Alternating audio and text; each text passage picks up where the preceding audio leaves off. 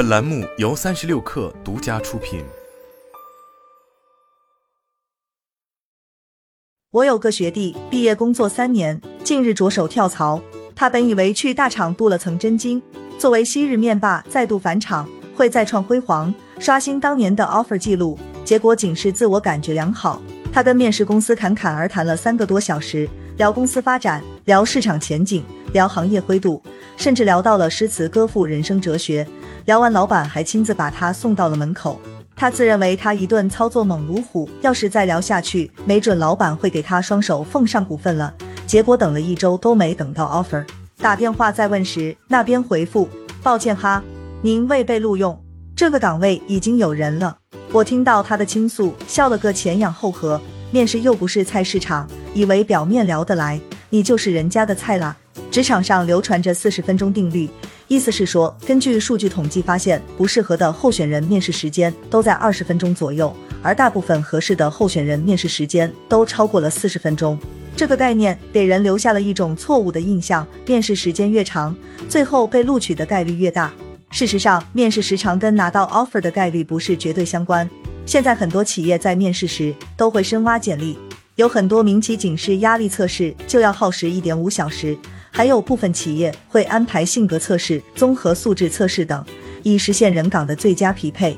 很多时候，面试时间长，很有可能只是该企业面试严谨，想要优中选优。在知乎上看到一个问题：面试时你和面试官谈笑风生，就代表面试稳了？答案是：然而并不是。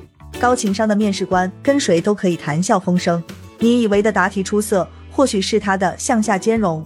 很多人在面试时喜欢观察面试官的微表情，想把眼睛变成尺，测一测面试官的心中所想。面试官一皱眉，心率就要加速超一百；面试官不抬头，说话声音就得低上个八度；面试官一咳嗽，汗毛就要立一片。相反，面试官给一个微笑，就认为得到了面试官的欣赏；面试官点一下头，就好似如沐春风。总之就是悲喜跟着面试官的一颦一笑急速流转。但事实上，专业的面试官眉目间的善意可能只是出于礼貌，招牌式微笑也是职业习惯。以面试官的表情去判断 offer 稳不稳，不如操心自己心态稳不稳。一，面试官主动跟你谈钱，面试不聊薪资一定没戏，面试聊到薪资不一定有戏。但是面试官主动跟你谈钱了，还能跟你详细解读薪酬福利体系，跟你聊这个岗位的晋升空间，那说明他想通过薪酬吸引你。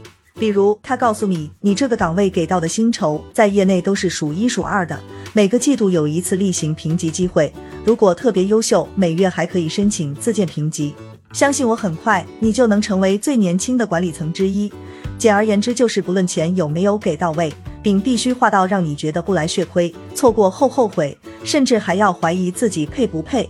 二，面试官主动向你介绍团队，当面试官开始跟你聊团队现状。比如告诉你上班弹性打卡，团队氛围很 OK，成员年轻化等具体内容时，说明他有选你的倾向。特别是当面试官开口闭口都是咱们咱们的时候，公司或许不是家，但听起来他跟你想见你很晚，已经是相亲相爱的一家人了。比如咱们团队采用扁平化管理，什么下午茶、奶茶统统管够，小零食实现自助，同事个个都是耿直 boy、耿直 girl，人都非常超级 nice。老板给钱多还是少，干完活就能下班。三，面试官跟你聊生活化的问题。如果说专业化的面试问题是为了测查你的岗位能力，那生活化的问题就代表面试官想通过的你工作外的一面去了解你的习惯、性格。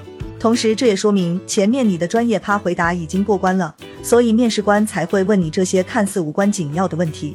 这类问题多涉及到你的家庭成员、家庭住址、你对面试公司所在城市的感受、个人兴趣爱好等。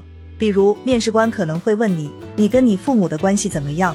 他们对你影响最大的事情是什么？以此来从侧面了解你的性格以及家庭背景对于你的影响塑造。